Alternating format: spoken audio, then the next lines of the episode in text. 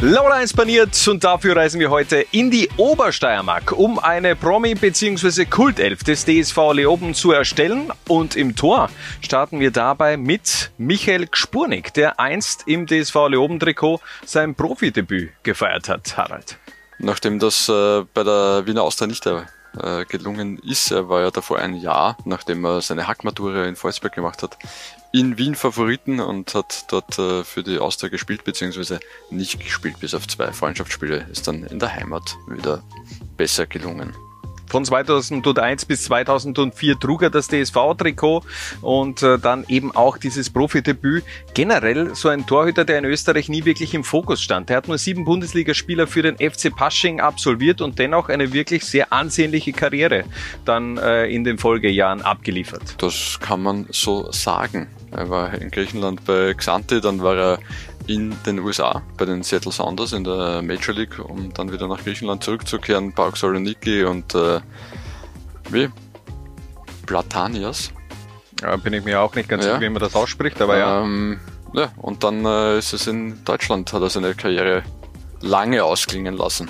Ja, er sich eher wieder so, Schalke und dann Union. so ein bisschen auch wieder in die zweite Reihe mhm. eingegliedert und äh, aber ist Union Berlin dann auch treu geblieben, aktuell ja nach wie vor Torhüter Torwarttrainer von Union Berlin beziehungsweise auch vom ÖFB Nationalteam Michael Gspurning. Vor dem Goalie schicken wir ein 3-4-3 aufs Feld und in der Abwehr macht eine wahre Sturmlegende den Beginn.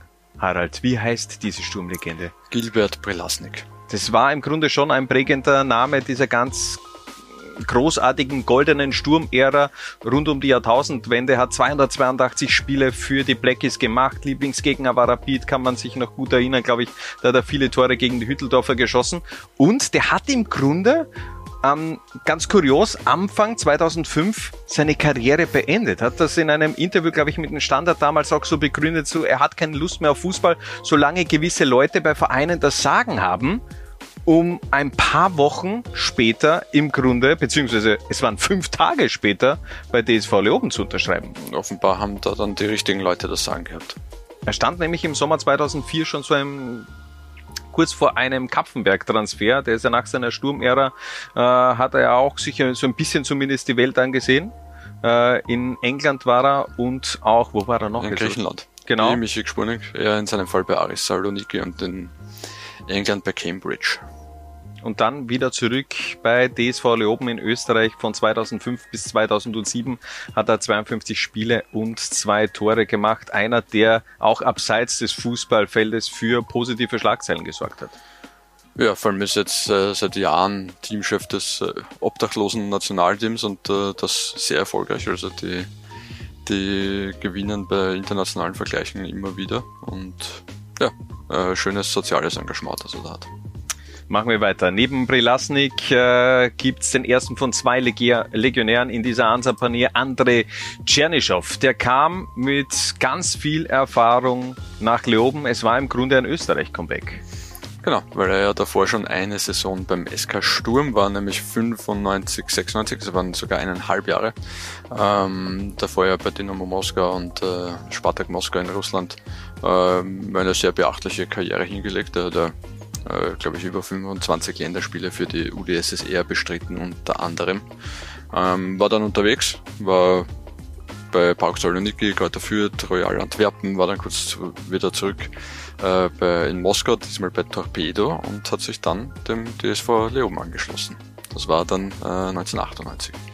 33 Spiele hat er gemacht, äh, gleich zu Beginn sehr äh, auch gesetzt gewesen bei den Obersteirern und hat dann auch später so seine Karriere in Österreich, also er hat sich scheinbar sehr wohl gefühlt in Österreich, hat dann auch noch mit Bad Bleiberg den Zweitliga-Aufstieg nämlich fixiert und die Karriere bei Rubin Kazan, damals Zweitligist in Russland, eben auch ausklingen lassen, war auch EM-Teilnehmer 1992 und laut den Kollegen von Sturmnetz.at, die haben einst ein Interview mit Andrei Tschernyschow geführt, stand er auch 2006 kurz vor einem Trainerengagement bei Sturm Graz. Das Ganze hat sich dann aber zerschlagen und äh, trotzdem nach wie vor auf äh, Trainerebene unterwegs, Andrei Tschernyschow. So, und den Abschluss in der Verteidigung obwohl der auch gerne im Mittelfeld gespielt hat. Eine wahre Leoben-Legende mit Robert Frühstück. Im Grunde so ein richtiges DSV-Original.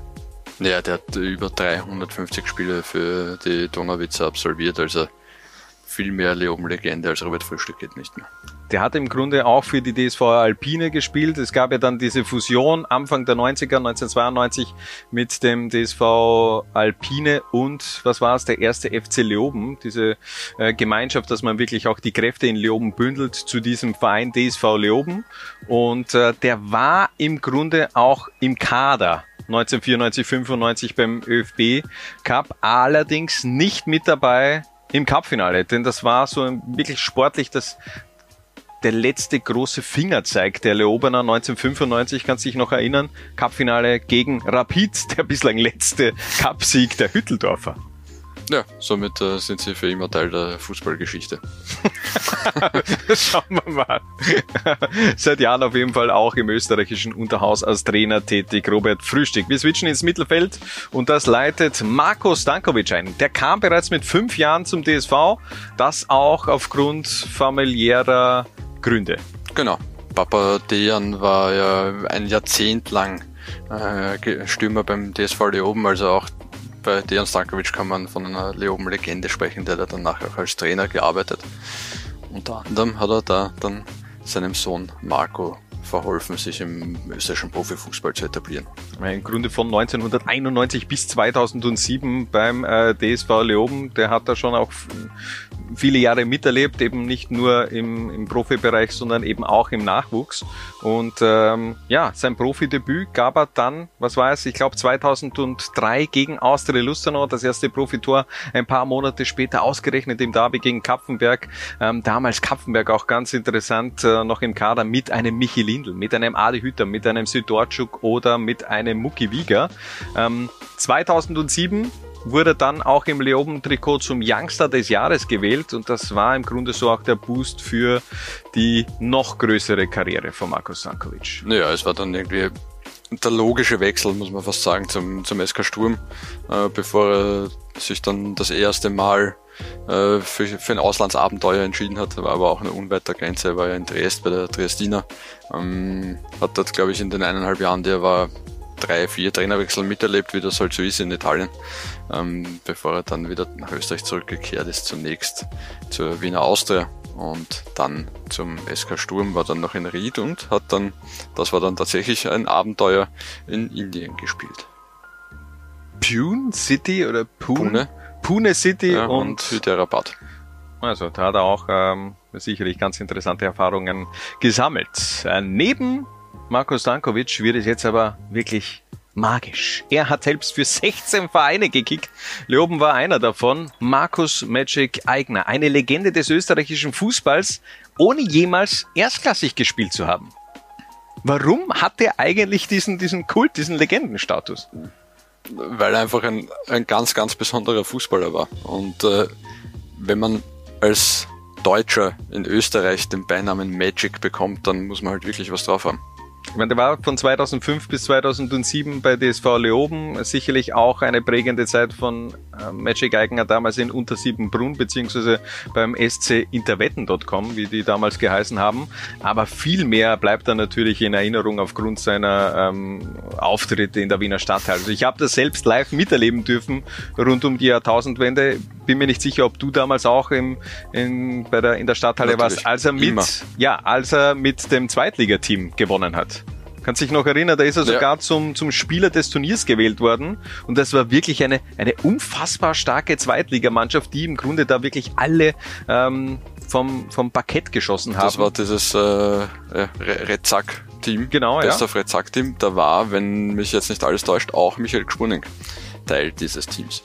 Kann sein, viel mehr ist mir aber ein Nikica Pavlek in Erinnerung geblieben. Richtig. Auch der, ähm, glaube ich, damals Leoben-Spieler. Und Magic Eigner ist ja dann äh, auch zur Wiener Austria gewechselt im, im Winter 2006, 7 äh, für ein halbes Jahr und ich glaube, die Austria hat den tatsächlich nur für Stadthallenturnier Ich glaube ich glaub auch. Ich glaube auch, dass, er den, dass sie den nur geholt Sie haben ja dann auch wieder gewonnen. Also von, von dem her, im Grunde ist er zweimal, hat er äh, das Stadthallenturnier gewonnen, vielleicht auch mit einer anderen Verein noch. Ich bin mir jetzt ja gar nicht sicher. Wie gesagt, es sind 16 Vereine. Da ist schon möglich, dass er noch mit irgendeinem anderen äh, Club auch noch diesen Titel geholt hat. Aber trotzdem eine, wirklich ein, ein legendärer Spieler des österreichischen Fußballs. Er galt eben wirklich auch als Freigeist, der sich nicht unbedingt in die Defensivarbeit einschalten wollte und äh, nennen wir es schlampiges Genie. Ja, schlampiges Genie, der sicherlich mehr aus seinem Potenzial rausholen hätte können, aber im Grunde dann wäre es vielleicht eben auch nicht so kultig geworden, dieser Lebenslauf von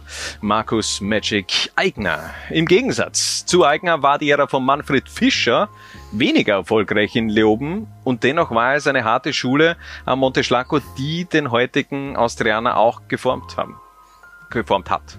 Ja, zu einer Zeit, wo viele österreichische Fußballer dann das erste Mal in der Bundesliga oder zumindest in der zweiten Liga ihre Einsatzminuten feiern, ähm, ist Manfred Fischer bei den Amateuren des DSV Leoben auf der Bank gesessen. Das war schon brutal. Du hast letztes Jahr oder dieses Jahr ein längeres Interview auch mit äh, Manfred Fischer darüber geführt, äh, wo er das eben auch nochmal hervorgeholt hat. Diese, diese Ära damals 2013 bis 2014 eben in Leoben unterwegs gewesen und dort eben zunächst wirklich nur für die Zweiermannschaft. Genau, ja. Ähm, ist dann aber doch recht schnell bergauf gegangen. Also war dann in, in Karlsdorf und dann über Wiener Neustadt und, und Hartberg und Altach zur Austria. Also man erkennt schon einen, einen, einen stetigen Trend nach oben, was die Vereine angeht. Und ja, inzwischen ist der Mann Kult bei der Wiener Austria. Definitiv. Äh, zum Abschluss des Mittelfelds reisen wir nochmal zurück in die 80er bzw. 90er. Hamilton de Oliveira, ein klingelnder, klingender Name, der in Loben nach wie vor Legendenstatus hat. Ja, also der hat auch, was hat der weit über 200 Spiele gemacht für über 300 weit Spiele. über 300 Spiele für den DSV oben, wenn man sich so alte YouTube-Videos und so weiter anschaut. Ähm, hat er ein bisschen was von Eric Ori gehabt, oder? So, ja, ja stimmt. Äh, Lockenkopf, äh, eben ein, ein, ein adrett gestutztes Bärtchen. Und ja, dem hat es in, in Österreich sehr gut gefallen, ist er inzwischen auch schon längst österreichischer Staatsbürger und äh, lebt er immer noch in der Steiermark als Trafikant, glaube ich, äh, in Bruck, wenn ich mich nicht täusche, dass ich auch ein, ein, ein, ein weiteres Standbein aufgebaut in den letzten Jahren, spielte damals mit dem damaligen DSV Alpine auch in der Bundesliga.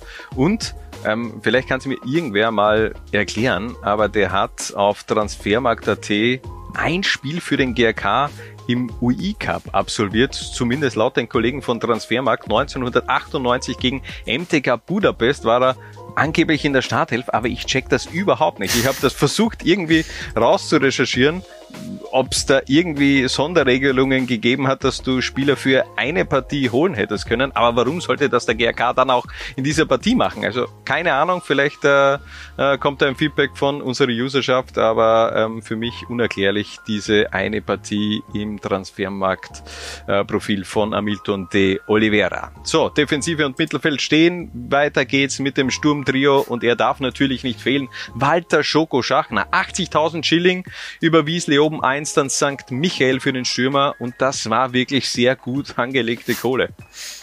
Das kann man äh, laut sagen. Ja, Walter Schachner, der DSV Leoben ist schon irgendwie sein, sein Lebensverein, oder? Ja, ich meine, er ist immer wieder zurückgekehrt. Eben, ja. Also ist ja, ist ja wirklich krank. Von 1975 bis 78, dann von 89 bis 90, dann von 91 bis 93 und zum ähm, Ende, gegen, gegen Ende hin 1994 bis 96. Und aktuell ja immer noch im Beirat oder, oder was auch immer des, des aktuellen DSV Leoben. Ähm, ja, also dieses Walter Schachner im, im grün-weißen DSV-Trikot mit dem, mit dem Schnauzer ist also das ist so eines der, der ersten Bilder, die ich von Walter Schachner habe. Beziehungsweise so das Sinnbild der 80er, 90er Jahre. Und ähm, es ist ja wirklich heftig gewesen. Ich meine, der war 1977, 1978 Torschützenkönig in der zweiten Liga mit 25 beziehungsweise 19 Toren. Dann hat die Austria zugeschlagen, hat gesagt, okay, den holen wir, obwohl Rapid auch dran war. Und ähm, der ist dann im Grunde in den Folgejahren auch gleich Torschützenkönig in der Bundesliga geworden.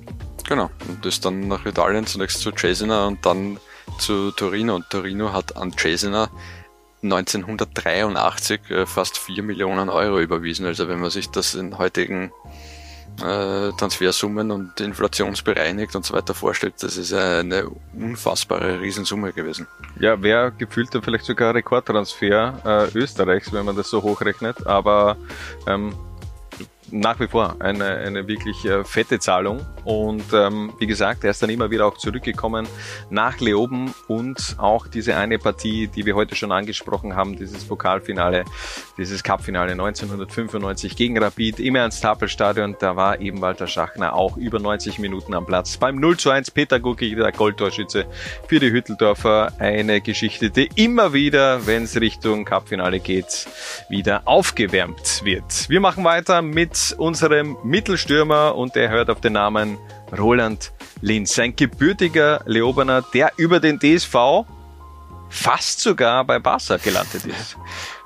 Roland Linz, äh, so der legitime Goalgetter-Nachfolger von Walter Schachner beim DSV Leoben, oder? Ja, das ist irgendwie so der, der Schachner der, der Neuzeit.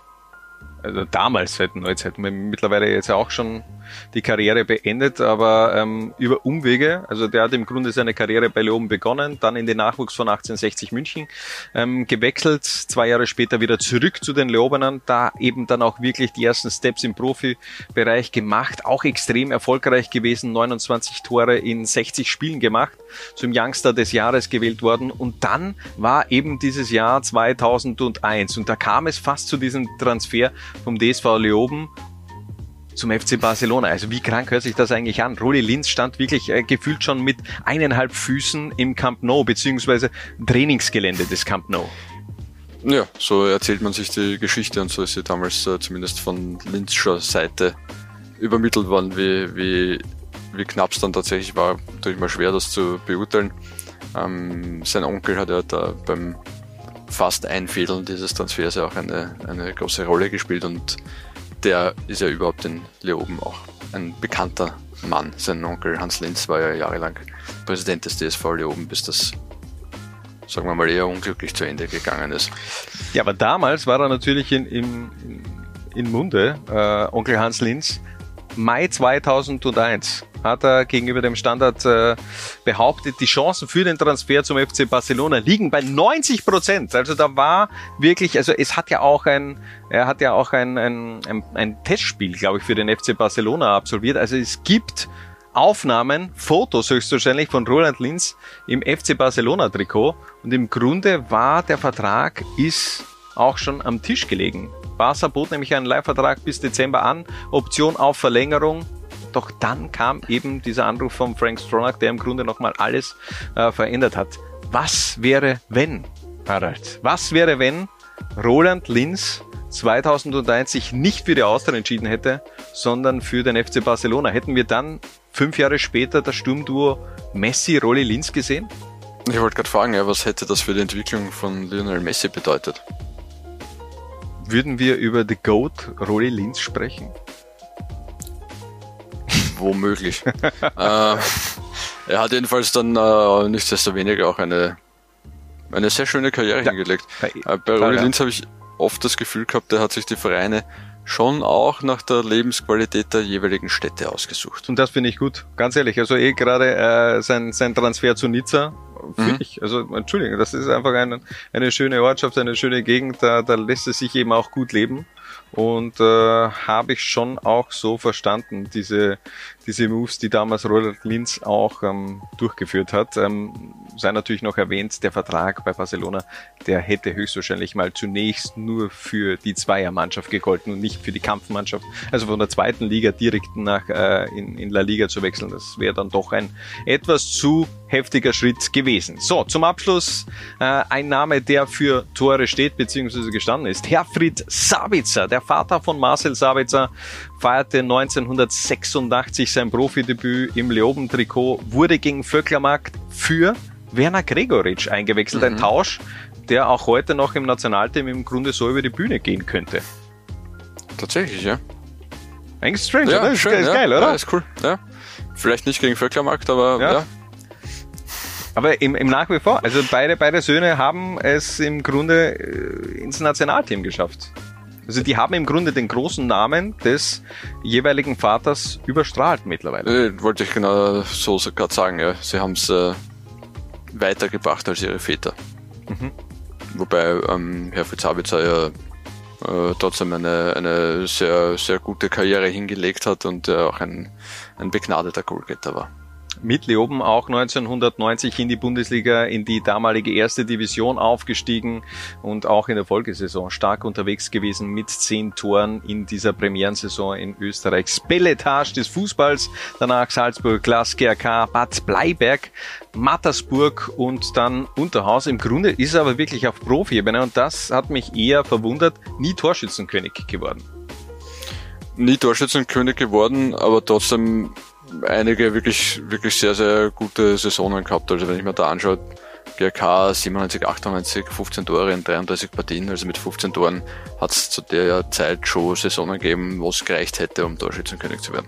Ja, auch in seiner letzten Saison beim SV Mattersburg äh, der beste Torschütze der Burgenländer damals gewesen, mit 14 Treffern in einer legendären Mannschaft eigentlich mit Raimund Hedel, Didi Küber, Michi Mörz, Hannes Reimeyer und Trainer damals eben auch Werner Gregoritsch. Also da haben sich die Wege dann auch wieder gekreuzt zwischen Herfried Sabitzer und Werner Gregoritsch und dann hat er im Grunde eben die Mattersburger in die Bundesliga geschossen und ist Danach Volley aber nicht mitgegangen in die Bundesliga, sondern ins österreichische Unterhaus. So, das soll es dann aber im Grunde gewesen sein. Unsere Kult- bzw. Promi-Elf des DSV Leoben. Wir sagen danke fürs Reinklicken und bis zum nächsten Mal, wenn es wieder heißt, Low Lines paniert.